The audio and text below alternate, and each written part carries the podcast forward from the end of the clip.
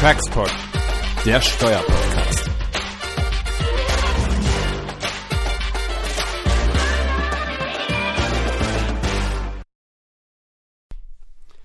Ja, hallo und herzlich willkommen zu Textpod Folge 19.9. Wie immer in gewohnter Darreichungsform mit meinen Kollegen Jens Schönfeld, Götz Kempelmann und äh, mir, Jan Rieck.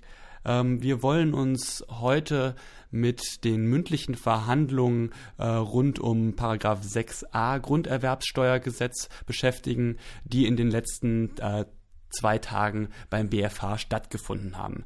Dafür haben wir auch einen äh, Korrespondenten zum BFH geschickt, äh, nämlich den Christian Süß aus unserem Team. Hallo Christian. Hallo. Ja, schön, dass du dabei bist, Christian. Ähm, bevor wir starten, vielleicht kannst du, Jens, mal ganz kurz ähm, umreißen, welche Rechtsfragen im Zusammenhang mit Paragraph 6a Grunderwerbsteuergesetz bei diesen mündlichen Verhandlungen im Fokus standen.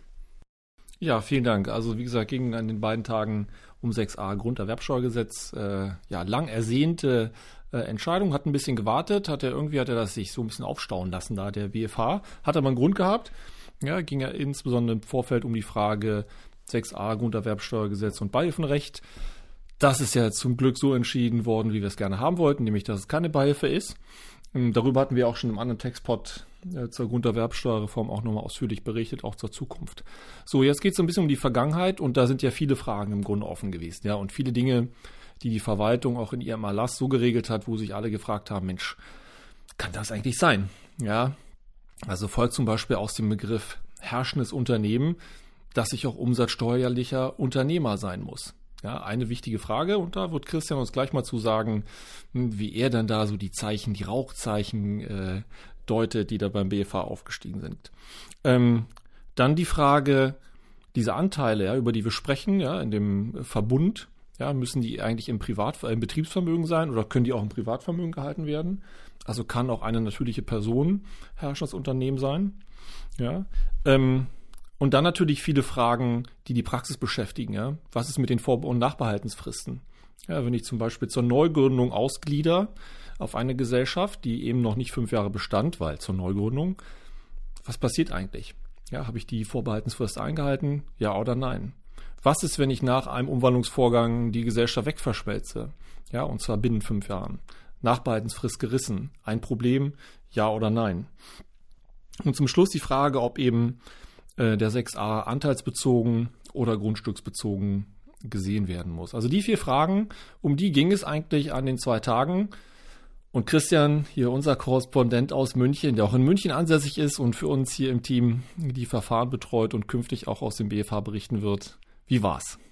Ja, äh, erstmal vielen Dank für die Einladung. Es war sehr spannend, muss man sagen, und zwar nicht nur für uns, sondern offensichtlich auch für andere, weil der Zuschauerraum beim BFH gut gefüllt war. Sehr viele ähm, andere Berater, die das äh, beobachtet haben und die offenbar ähnliche Fälle hatten. Ähm, es war auch so spannend, weil man doch irgendwie so zwischen den Zeilen im Publikum das Gefühl hatte, das muss doch alles gut ausgehen. Aber sicher war sich natürlich keiner, weil man sich ja bei äh, Gericht und beim BFH nie ganz sicher sein kann, wie es am Ende wird. Also die Stimmung war ähm, angespannt, positiv und äh, das Interesse war sehr groß. Gab es eigentlich irgendwelche besonderen Ereignisse dort im Rahmen dieser äh, äh, mündlichen Verhandlung? Irgendwas, wovon du sagen würdest, irgendwie etwas Besonderes, wovon du berichten würdest? Hm, ja, also, also besonders weiß man nicht, aber also man kann äh, feststellen, eigentlich zwei Dinge. Das eine, der beklagten Vertreter war beim ersten Verfahren gar nicht erst erschienen und äh, das hat ihm aber wohl nicht geschadet, wie auch die Vorsitzende erzählt hat und dem auch vorab äh, beim im Telefonat wohl mitgeteilt hat, er kann auch einfach nicht kommen und der, er wächst ihm kein Nachteil draus. Das war das eine, das ist vielleicht so praktisch verfahrensrechtlich interessant. Und äh, das andere, es war auch jemand aus dem äh, niedersächsischen Finanzministerium da, der nochmal so ein bisschen Hintergrund zur Gesetzgebungshistorie des 6a Grunderwerbsteuergesetz gegeben hat. Und äh, die Dame hat darauf hingewiesen, dass das Ganze sehr unter unter Zeitdruck geschehen sei und dass deswegen vielleicht der ein oder andere Begriff nicht so richtig gut verständlich oder durchdacht äh, gewesen sein konnte und man das aber schon so verstehen müsse, wie es die Verwaltung jetzt versteht. Ja, Aber was heißt das denn jetzt zur Sache, Christian? Was sagt denn dein Gefühl zu der Frage umsatzsteuerlicher Unternehmer? Ja oder nein? Muss ich sein? Ja oder nein? Ja, das weiß man natürlich erst, wenn das äh, Urteil gefällt ist. Aber ähm, so nach dem in den verschiedenen Rechtsgesprächen, in den verschiedenen Fällen glaube ich schon, dass man sagen kann, dass diese enge Anknüpfung, wie sie die Verwaltung macht, an das Umwandlungs-, an das äh, Umsatzsteuergesetz, äh, an den umsatzsteuerlichen Unternehmer, dass die nicht zu halten sein wird. Ähm, die Vorsitzende und auch der Berichterstatter, die haben das doch recht deutlich gemacht, glaube ich, dass eben im 6a Grunderwerbsteuergesetz gerade kein Verweis und auch vom Wortlaut her keine Anknüpfung an das Umsatzsteuergesetz vorhanden ist, anders als beispielsweise im 1 Absatz 4 Nummer 2 Grunderwerbsteuergesetz, wo man genau den Wortlaut der umsatzsteuerlichen Organschaft äh, wiedergegeben hat. Deswegen glaube ich nicht, dass äh, dieser umsatzsteuerliche Unternehmer eine, eine ungeschriebene Tatbestandsvoraussetzung des 6a Grunderwerbsteuergesetzes sein kann. Mhm. Vielleicht noch ein Hinweis, äh, einer der Prozessvertreter hat da auch noch ein Wortlautargument gefunden. Ähm, der hat äh, nämlich entdeckt, dass im 6a Grunderwerbsteuergesetz vom herrschenden Unternehmen die Rede ist, im äh, 2 Umsatzsteuergesetz aber der umsatzsteuerliche Unternehmer äh, definiert wird und deswegen kann das schon nicht sein. Ob das Argument jetzt am Ende äh, zum Ziel geführt hat, weiß man nicht, aber es sieht so aus, als wäre das Ergebnis so, wie man sich das auch als Steuerpflichtiger vielleicht vorgestellt hat. Perfekt. Dann, ich glaube, das Thema ist, ist durch. Dann äh, gehen wir zu, den, zu der Frage, ob die Anteile an der abhängigen Gesellschaft im Privatvermögen liegen dürfen oder ob das Betriebsvermögen sein muss. Was hat der BFH dazu gesagt? Ja, das war der, der erste Fall. Da war ja äh, Hintergrund äh, eine, eine Einzelunternehmerin, die Anteile an einer GmbH hatte und die GmbH wurde dann auf sie als Einzelunternehmerin verschmolzen und die Anteile der GmbH waren jedenfalls äh, im Verschmelzungszeitpunkt noch nicht im Betriebsvermögen dieser Einzelkauffrau.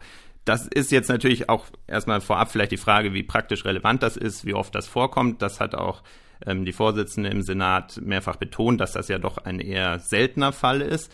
Ähm, aber auch da würde ich sagen, ist es relativ deutlich, ähm, dass es hier nur darum geht, ist das Ganze, ist die Person beteiligt ausreichend an der Gesellschaft, die auf sie verschmolzen wird ähm, und es kommt nicht darauf an, ob das im Privatvermögen oder im Betriebsvermögen ist. Ich glaube ehrlich gesagt, so selten ist der Fall überhaupt nicht. Denn wenn man das, wenn man jetzt keine Verschmelzungsnummern sieht, sondern auch die Einbringung als Vorgang, der von 6a erfasst wird, und dann den umgekehrten Fall sieht, dass jemand aus seinem Privatvermögen Grundstücke in ein äh, in, beziehungsweise nicht aus seinem Privatvermögen, sondern Grundstücke einbringt in eine Gesellschaft seines Privatvermögens, da können wir die Frage häufiger sehen. Deshalb ist das schon wichtig, was der BFH hier dazu sagt. Ja, ja, stimme zu, in der Tat. Okay, aber ich meine, wir sind ja glücklich mit dem, was wir da zwischen den Zeilen lesen können. Insofern ja. ist gut. Ja, und Frage Vor- und Nachbehaltensfristen, Christian, wenn man das mal ein bisschen abschichtet. Ich glaube, das äh, erste ist ja die Vorbehaltsfrist. Das hat ja gleich nach Schaffung des 6a Grunderwerbsteuergesetz viele bewegt und die Frage gestellt, ja, was ist denn eigentlich, wenn ich zum Beispiel eine Ausgliederung zur Neugründung mache? Ja, und ich meine, das war ja auch einer der Fälle. So, was ist da? Habe ich die Vorbehaltensfrist eingehalten? Ja, nein, weiß nicht. ja, man weiß es nie, wollte ich nochmal darauf hinweisen. Aber ich glaube, ähm, also man hat natürlich die Frist aus dem Gesetz nicht eingehalten, weil das neu gegründete Unternehmen ist ja neu gegründet, das gab es vorher nicht. Deswegen konnte man sie auch nicht einhalten und das ist der entscheidende Punkt. Ähm, der BFH hat an oder der Senat hat an mehreren Stellen ähm, darauf hingewiesen, dass man den 6a Grunderwerbsteuergesetz in Bezug auf die Fristen wohl so verstehen muss, dass die Fristen nur dann maßgebend sein können, wenn sie auch umwandlungsbedingt eingehalten werden können. Das heißt, ähm, in diesen Fällen ist keine Gefahr eines Missbrauchs gegeben. Also gerade bei dem ähm, Ausgliederungsfall ist klar, da bleibt das Unternehmen in dem Konzern ähm, und der Fall, dass vorher das Unternehmen, wo das Grundstück am Ende ist, eben nicht bestanden hat, das ist kein Hinweis auf Missbrauch. Mhm. Deswegen, ähm, genau, der, das Ergebnis, das man vielleicht so mitnehmen kann, wenn das am Ende auch so im Urteil sich niederschlägt, ist, die umwandlungsbedingten äh, Nicht-Einhaltung der Fristen ist unschädlich. Aber kann man den Satz auch auf die Nachbehaltensfrist dann übertragen? Weil ich meine, da hat man es ja in gewisser Weise dann in der Hand. Also wenn ich zum Beispiel eine Gesellschaft Sidestep verschmelze oder Upstream wieder zurück verschmelze, auf die Mutter.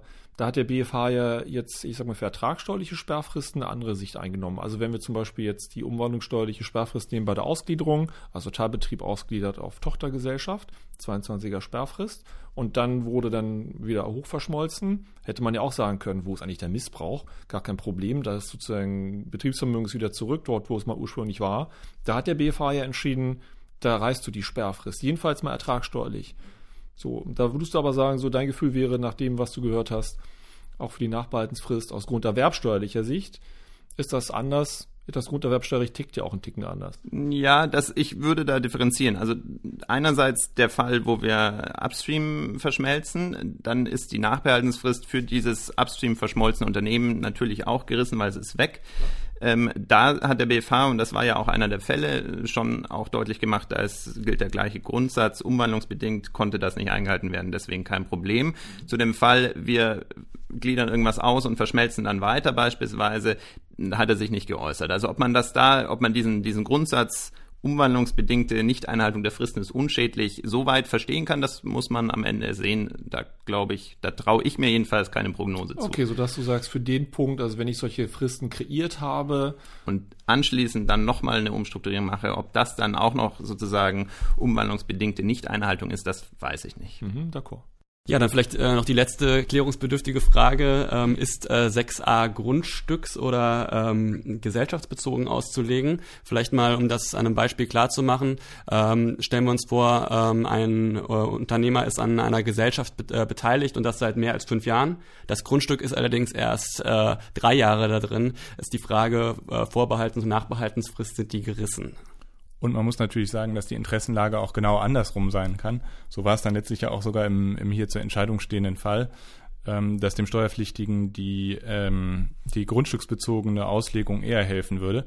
In dem Fall war es nämlich so, dass hier eine grundbesitzende ähm, Gesellschaft auf eine andere Gesellschaft verschmolzen wurde und an dieser aufnehmenden Gesellschaft bestand die Beteiligung seit ähm, weniger als fünf Jahren. So bei anteilsbezogener Betrachtung würde man sagen, es ist auf jeden Fall auf die fünf Jahre zu schauen. Bei einer grundstücksbezogenen Betrachtung hätte man natürlich sagen können, die fünfjährige Vorbehaltensfrist, die gilt hier nicht für den aufnehmenden Rechtsträger, weil der ja vor der Umwandlung, vor der Verschmelzung gar nicht das Grundstück überhaupt in seinem Vermögen hatte. Ja, da glaube ich, kann man ebenfalls relativ eindeutig sagen, dass äh, man hier auf die Dauer der Beteiligung abstellt und nicht auf die Frage, wie lange ist dort ein Grundstück drin. Ähm, und auch das wird letztlich wie die anderen Fragen an dem, an dem Gesetzestext festgemacht, weil da steht eben nichts von Grundstücken drin, sondern von die Beteiligung muss eine bestimmte Frist bestanden haben. Und ähm, da glaube ich, äh, versteht man jetzt die Hinweise des BFH aus den mündlichen Verhandlungen schon richtig, wenn man sagt, äh, das kann sich nur auf die Beteiligung und nicht auf das konkrete Grundstück beziehen, weil auch sonst die Vorschrift kaum mehr handhabbar wäre.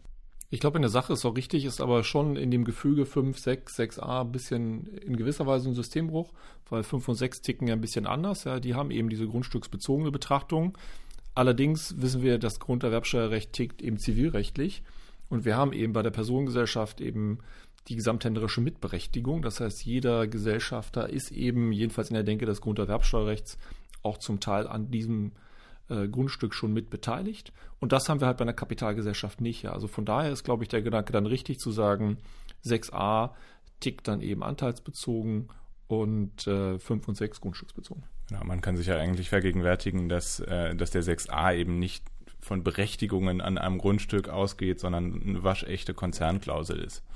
Genau, und das vielleicht nochmal so zum Hintergrund, das klang auch bei allen Verhandlungen, bei allen Verfahren deutlich durch. Ähm, der BFH schiebt jetzt sozusagen bei diesen ganzen Streitfragen äh, zu 6a Grunderwerbsteuergesetz den schwarzen Peter auch nicht der Verwaltung zu, weil die besonders übermäßig hier auf Besteuerungssubstrat zugreifen möchte, sondern letztlich, ähm, das klang immer durch, sagt er, das ist einfach eine schlecht gestrickte Norm mit zu vielen Verwerfungen, die in sich zum Teil widersprüchlich ist. Und ähm, da ist es äh, stets der Verwaltung zu, ihre Interpretation reinzulegen, äh, lesen und auch dem Steuerpflichtigen seine. Und jetzt wird das vielleicht einmal eben durch Rechtsprechung glattgezogen. Aber dann kann das natürlich auch rein nur ein Etappensieg sein. Ja? Also ist ja denkbar, dass wir jetzt da als Steuerpflichtige, als Sieger da vom Platz marschieren. Ähm, aber im Grunde hat der BFH, wenn es so käme, ja im Grunde gesagt, wie es der Gesetzgeber richtig machen könnte. Und dann muss man mal sehen, ob es dann tut. Ja. Das ist, das ist genau ein Punkt, den man, den man im Hinterkopf haben sollte, richtig. Ja. Gut, dann lassen wir es dabei. Ich kann, also wir freuen uns ja natürlich sicher über dieses Ergebnis erstmal, auch wenn das natürlich alles noch sehr vorläufig ist, aber es ist natürlich klar, dass dem 6a große Bedeutung zukommt, insbesondere jetzt, wo die sonstigen Verschärfungen des Grunderwerbsteuergesetzes anstehen und da ist es natürlich sehr erfreulich einfach, dass hier die, ähm, die einfach die großzügigere und natürlich auch irgendwo einzig sinnvolle Auslegung vom BFH offensichtlich praktiziert wird. Also Rechtsfragen waren, herrschendes Unternehmen muss das umsatzsteuerlicher Unternehmer sein? Nein, muss es nicht. Anteile im Pri Privatvermögen oder Betriebsvermögen können auch im Privatvermögen liegen. Umwandlungsbedingtes Reißen von, äh, von Nach- und Vorbehaltensfristen sind unerheblich und als letztes ähm, Paragraph 6a ist anteilsbezogen und nicht grundstücksbezogen auszulegen. Ja, ja super. Sehr gut. Ähm, ich würde sagen, dann äh, ganz herzlichen Dank, Christian, dass du äh, für uns beim BMV warst. Ja, sehr gerne. Danke. Ja, und dann bis nächste Woche. Ciao.